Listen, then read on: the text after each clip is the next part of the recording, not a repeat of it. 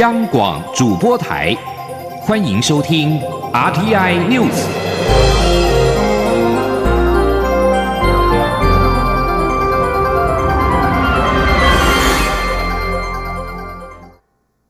各位好，我是主播王玉伟，欢迎收听这节央广主播台提供给您的 RTI News。今天是二零一九年七月二十七号，新闻首先带您关注。交通部长林佳龙二十六号针对中华航空公司涉及的国安人员走私免税烟品一案，召开一场马拉松会议进行检讨，直到昨天晚间七点半，才由政务次长王国才说明会议结果，包括华航董事长谢世谦提出扩大惩处名单，同时提出一份更早之前的专机出访记录。华航同时允诺，将在今明两天（二十七、二十八号）加班追查二零一三年以前的专机出访记录。吉林，央网记者吴丽君的采访报道。国安人员涉及走私上万条免税烟案，风暴越滚越大。为了厘清历年来华航出访专机销售免税烟品的数额是否都是如此庞大，交通部长林佳龙强力施压华航彻查。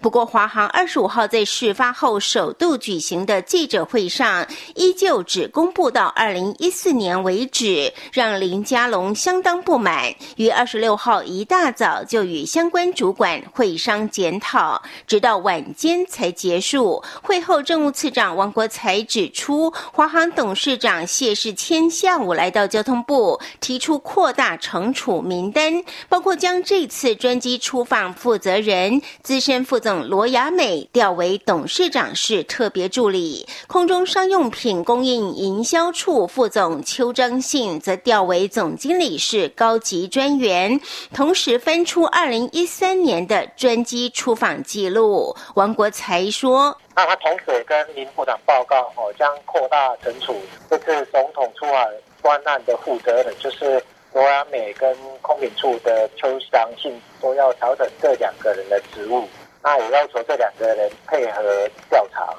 那第二个，他今天也把二零一三的三页还有八页的资料也找出来了，然后也把负责专机的负责人跟部门主管。”全部公告出来，然后他。后面还会继续来追查相关的资讯。王国才也表示，谢世谦并未在会议中口头请辞。林佳龙部长也认为，目前先以厘清真相为优先要务，并未要求谢世谦去职。随后，华航也发出新闻稿，详列二零一三年三月以来的专机出访记录，并强调先前历次专机任务负责人及部门主管仍在。华航任职者行政责任将一并清查追究，法律责任部分公司也将整理相关交易资料，主动移送司法机关厘清。根据这份记录，蔡英文总统上任后六次出访，除了罗雅美及邱章信外，只剩现任名古屋分公司总经理刘世华还在职，其余人等包括前董事长何暖轩以及前总经理林。洪良在内，不是离职就是已办理退休。至于免税烟首度破千，也是从二零一四年六月开始。中央广播电台记者吴丽君在台北采访报道。国安人员违法大量订购免税烟品一案，已经遭到检调侦办。总统府发言人黄崇彦二十六号指出，根据初步了解，订购者当中没有总统府以及国安会的政务或机要人员。另外，总统府当天借到三辆车辆，也没有载运私烟。今天记者欧阳梦平的采访报道：国安特勤人员利用蔡英文总统自由民主永续之旅出访专机，违法大量订购免税烟品，并利用国宾礼遇，企图以车辆载运入境。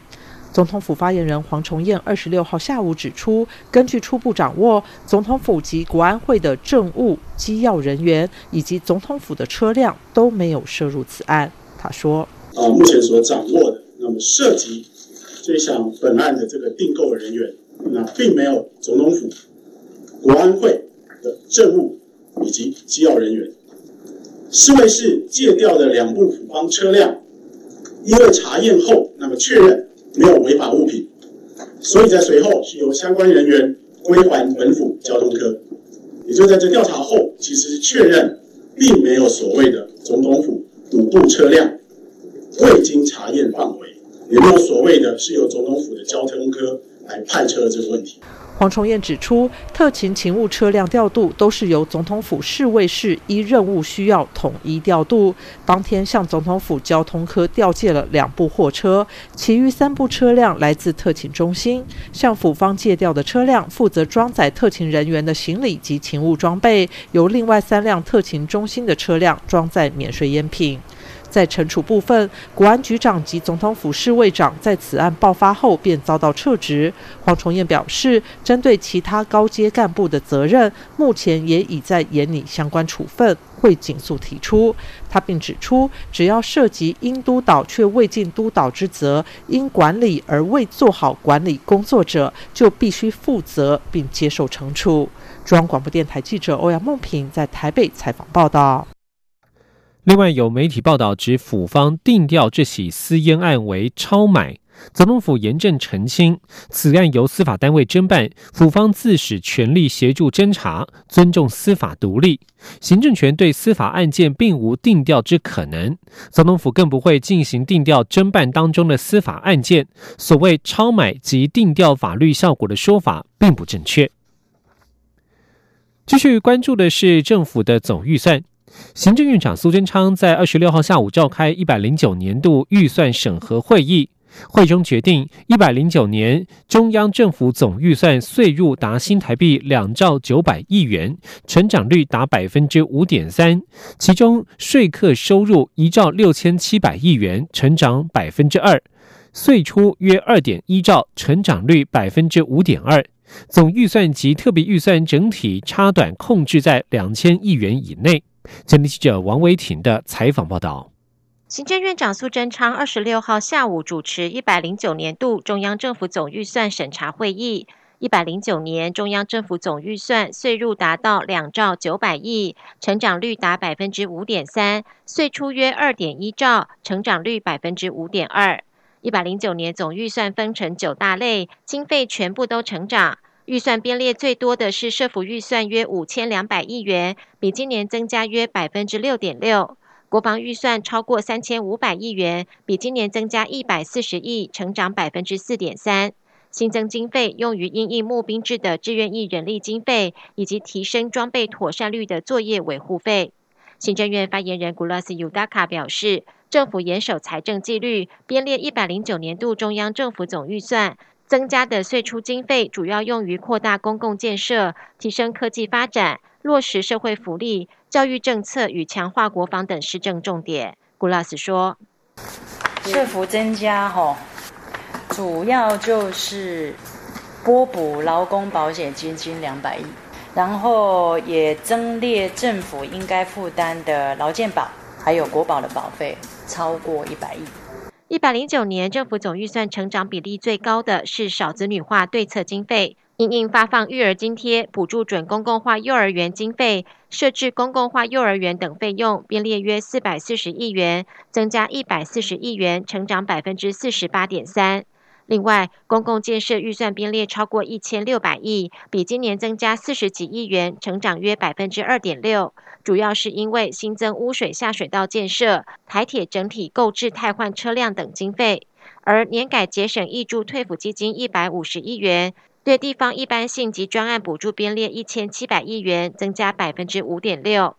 在营业及非营业特种基金方面，明年度预算收支规模达到五兆，固定资产投资三千七百五十四亿元，主要是提供油电水、医疗卫生保健、教育、交通运输及社会福利等服务。古拉斯表示，一百零九年度中央政府总预算将于八月十五号行政院会通过后，依法在八月底前送进立法院。在行政院会通过之前，各机关若仍需微调者，会持续与主计总处研议调整。因此，一百零九年度总预算仍需等院会通过后，才是最终拍板定案。中央广播电台记者王威婷采访报道。财经消息。市场普遍预期，美国联准会最快月底就会降息，以支撑经济。美国股市道琼工业指数本周在乐观气氛当中持续创下新高，带动台北股市向上走高。不过，美股周四遇到企业财报表现不佳冲击而回跌，台北股市在二十六号也受到影响，中场下跌四十九点，本周周线收红，小涨了十八点。至于新台币对美元汇价，本周呈现区间盘整，二十六号以小贬零点五分收盘，收在三十一点零九零元。今天记者陈林信宏的采访报道。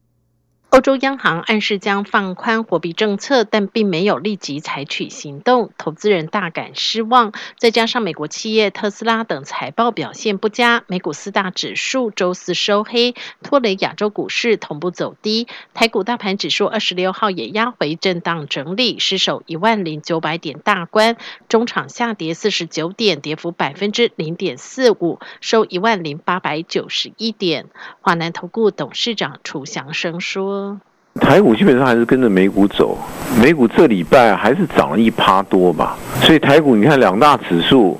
其中交易市场是小涨嘛，OTC 好像涨了一趴多，所以它还是跟着美股在缓步往上走嘛。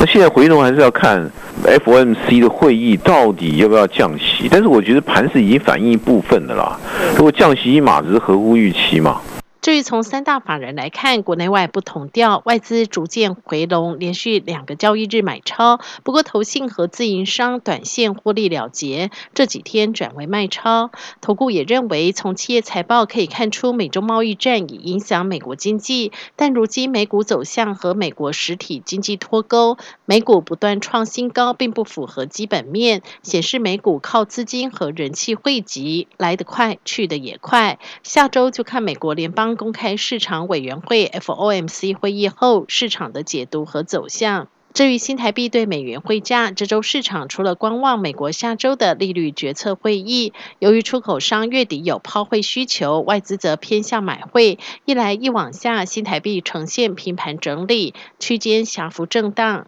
新台币本周略呈现贬值，贬值幅度百分之零点一。中央广播电台记者陈林信鸿报道。而在国际财经消息方面，美中贸易再度恢复谈判之际，美国总统川普二十六号放话，除非改革法规，否则将取消承认中国和其他相对富裕国家在世界贸易组织 WTO 的特殊开发中国家地位。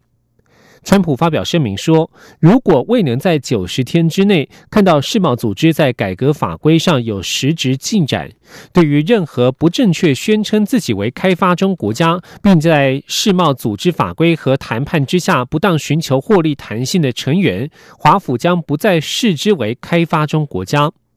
尽管川普这项声明指向因此受惠的多个国家，但是大体上是剑指中国。声明当中提到，世界上十个最富裕经济体当中的七个声称是开发中国家，墨西哥、南韩、土耳其都是二十国集团 G 团体的成员。川普此举正值美国官员将前往中国重启双方在五月破裂的贸易会谈。至于在日本与韩国的贸易战方面，南韩经济官员金盛浩在二十六号表示，日本限制三种半导体材料对南韩出口，只占日方出口额的大约百分之零点零零一，但是南韩的半导体出口占出口总额的百分之二十五，日本想用这零百分之零点零零一的利益来损害邻国百分之二十五的利益。南韩产业通商资源部新通商秩序战略市长金胜浩本周代表南韩政府出席世界贸易组织总理事会会议。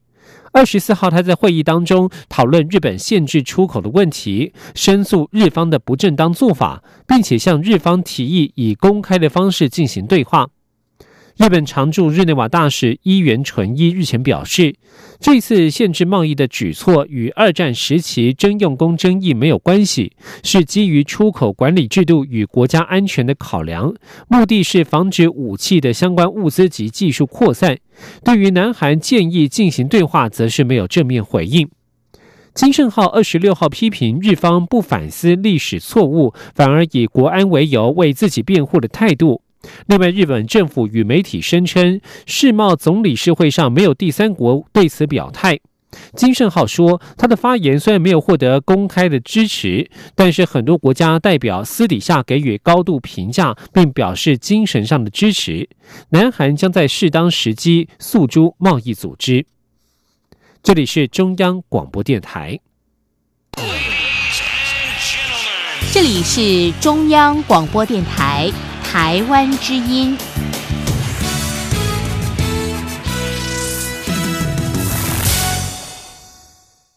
各位好，我是主播王玉伟，欢迎继续收听新闻，关注台湾转型正义的进程。促进转型正义委员会近日已经前往国安局调阅被列为永久机密的两千多件政治档案，包括陈文成案、林宅血案的解密进度获得进展。促转会发言人叶红林在二十六号表示，国安局已经发函内外机关，要求盘点、检讨档案保密等级。目前各机关的反应都算正面，预估年底之前，渴望将这两千多件档案调阅完毕。今天记者王威婷的采访报道。促转会日前进入国安局，分批查阅被列为永久机密的两千多件政治档案，其中包含外界瞩目的陈文成案和林宅血案。同时，国安局已经发函持有这些档案的内外机关，要求重新检讨机密等级，进行解密程序。促转会委员叶红林二十六号受访时表示，相关的外部机关共十七个，促转会将陆续召集这些机关开会讨论解密事宜，而国安局内部也会清查相关的政治档案机密等级，并呈报国安会决定是否解密。他表示，促转会未来将与国安会持续讨论上述政治档案的解密事宜，会朝政治档案条例的宗旨方向进行。促转会之前向国安局提出二十案，包括陈林两案在内的政治档案，档案共有两千多件，由负责档案征集业务的叶红林与国安局联系。陈林两案的调查，则由促转委员尤伯祥担任召集人，负责研析档案。叶红林表示，将分批前往国安局查阅档案，年底之前可全部查阅完毕。整个档案的内容，不管是他的本机关或外机关，已经初步的可以来进行。没有解密的话，外界不能用嘛，只有处长会可以用嘛，才要循序渐进来分本机关跟外机关处理解密问题，几乎都是循序所属机关，所以处长会来开会协调。国安局本机关的部分呢，我们就是要跟他还要讨论，所以这个部分就他们要自己去检讨。促转会之前向国安局调阅政治档案受阻，如今外界瞩目的陈林两案解密露出曙光。叶红林指出，促转会将侧重描绘威权时期党国监控体制的全貌，了解当年党国一体的监控情况，找出到底还有多少类似陈林两案的政治受害者。另外，促转会五月时审定国民党通报的三十三笔档案为政治档案，应于三十天内移转国有。但是国民党向行政法院申请停止执行。台北高等行政法院日前裁定驳回国民党的申请。叶红林也表示，促转会将对国民党发出复查决议书，这三十三笔档案仍维持审定为政治档案，要求国民党在一定期限内移转给档案局。促转会表示，这些档案有关二二八事件、动员戡乱体制和戒严体制，呼吁国民党配合移转。中央广播电台记者王威婷采访报道。另外，蔡英文总统在二十六号下午透过脸书发文表示，国安局新任局长邱国正已经正式上任。除了检讨制度、整顿纪律之外，总统也期勉邱国正及国安同仁要延续政府推动转型正义工作的步调，逐步检视过去的政治档案。总统表示，厘清真相，揭露威权统治时期监控体系的运作方式，并确保政府不再犯下同样错误，这就是转型正义最核心的目标。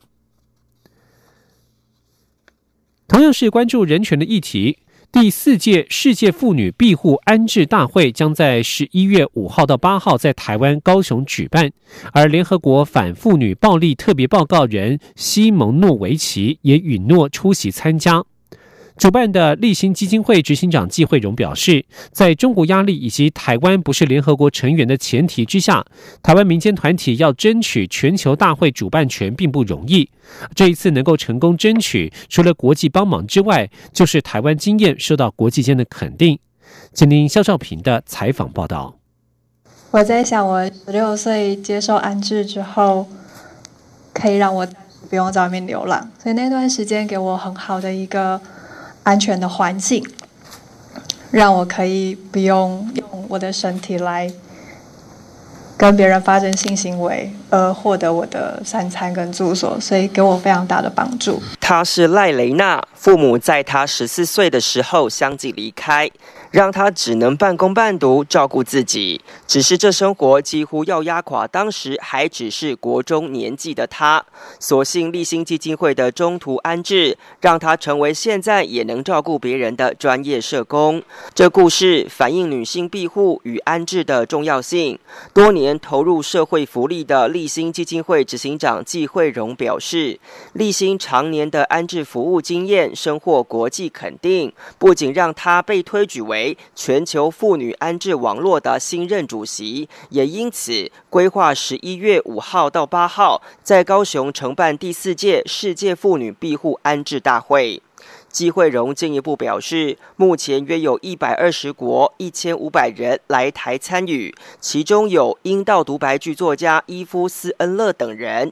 当中还有不乏是知名的世界妇女运动的意见领袖，也有联合国重要代表。他认为台湾的社会福利与妇女安置服务都做得很好，希望透过大会将经验分享给全世界。他说：“因为呢，呃，Dubroka 是联合国的特别报告人，他非常重要，而且他也愿意来成为一个 keynote speaker。那为什么他很重要？因为他是联合国的报告人，他非常关心这个议题。”不止国际相挺，卫生福利部也很支持。卫福部次长苏立琼表示，台湾目前有三十六所庇护单位，服务与资源也越来越多元，从居住到生活重建都有专业协助。他强调，在社会安全网下，不仅部会资源陆续整合，法令也跟上照顾力道。他希望透过国际交流，让政府检视还有哪些面向可以更加努力。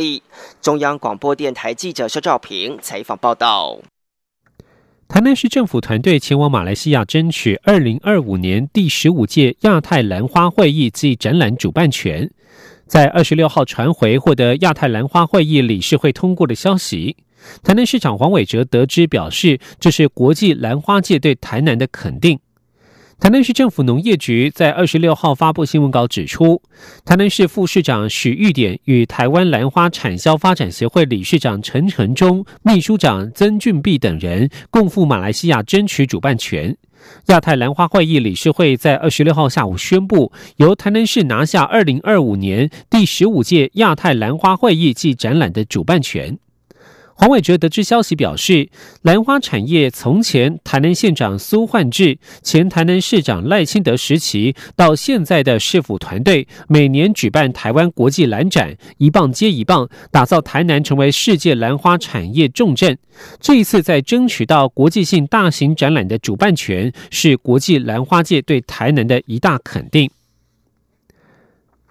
继续要关注的是二零二零年的总统大选。距离二零二零大选投票剩下不到半年的时间，蔡英文总统竞选团队目前正在进行全国各县市竞选总部的筹组工作，将在八月底完成组织架构。而民进党中央党部与蔡总统竞选总部的合作模式也已经出现了初步的规划，将由行政院前副院长林喜耀操盘，民进党前秘书长洪耀福负责选战决策，中常委沈发会担纲组织工作，并将启动党内密集整合与对话。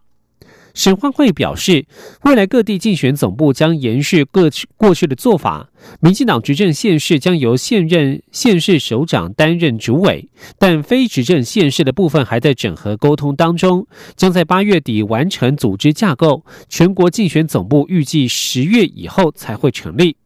至于国民党将在本周日召开全代会，正式通过由高雄市长韩国瑜的总统提名案。等到韩国瑜正式成为国民党的总统参选人之后，党中央会加快选战节奏，与韩国瑜密切联系沟通，将透过三大主轴线，包括竞选、助选、辅选体系联合作战，全力拼胜选。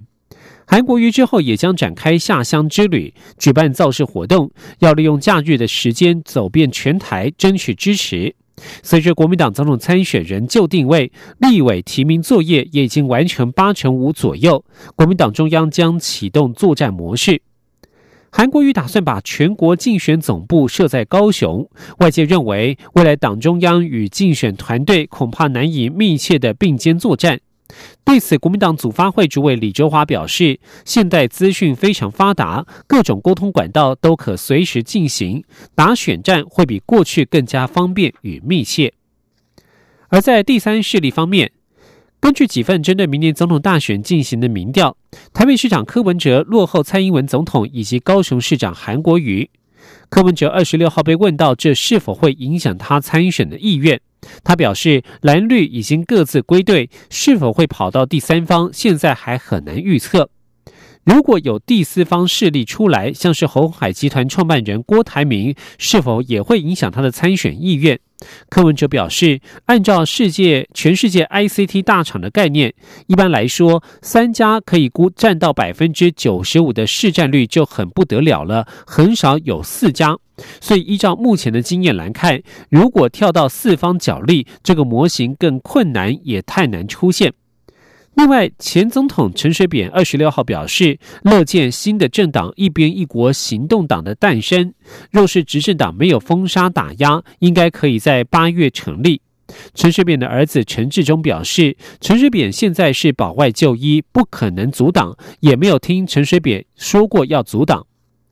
陈志忠二十六号晚间发表声明表示，他是现任民进党籍公职，他支持民进党提名的总统及立委人选。二零二零大选至关重要，这很清楚是台湾路线与中国路线的决战。本土力量必须最大整合，不应该兵分多路。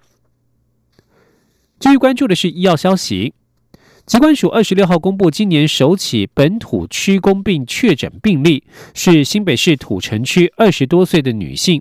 疾管署表示，过去并没有本土区公病的病毒踪迹，大多是境外移入。因此，这针对这一起首起的本土区公病，疾管署将会全力做好防疫。前天记者肖兆平的采访报道。卫生福利部疾病管制署二十六号公布今年第一起本土区公病确定病例，个案是新北市土城区永宁里二十多岁女性。这不仅是今年首例，同时也是二零零七年区公病列为法定传染病以来的第一起本土病例。区公病跟登革热一样，都是透过带有病毒的白线斑纹或埃及斑纹叮咬而感染。机关署副署长庄仁祥表示，这名个案是在七月二十一号陆续出现发烧、关节痛、头痛、红疹等症状，当时就医通报为登革热及麻疹，经检验虽然排除感染，但却验出是阳性曲弓病。目前个案症状已经改善，并居家。隔离当中，相关接触者目前也没有疑似症状。庄仁祥进一步表示，由于个案近期没有出国史，而住家附近是外籍移工活动聚集地，因此不排除有隐藏的境外移入个案才会造成疫情。他说：“那由于呃个案在住家是在土城区的这个永宁里，那另外他活动的地方是在土城区的皮塘里，那这边他们。”家附近都有这个外籍移工的聚集地地区，哈，那它的感染源我们还在厘清当中。庄仁祥表示，今年累计共有十七起区公病确诊病例，土城区这名个案就是目前唯一一起的本土病例。值得注意的是，今年境外移入的病例数是二零零七年区公病列为法定传染病以来的同期最高。他说，本土就一例。境外一路十六例，那十六例是我们从二零零七年纳入这个呃法定传染病的区公病，是是最同期最高的的的的时候哈，十六例啊，所以我们。这十六例主要来自于呃缅甸跟马尔蒂夫，还有这个呃印尼的部分。机关署表示，区公病的症状跟登革热相似，目前并没有特效药可以治疗，不过大部分患者多能在一周内康复。机关署也提醒，泰国目前正值区公病疫情的流行期，今年已经有五千两百例，而马尔蒂夫也有一千三百多例。呼吁民众前往区公病流行地区时，一定要做好防蚊准备工作。中央广播电台记者肖兆平采访报道。以上新闻由王玉伟编辑播报，这里是中央广播电台台湾之音。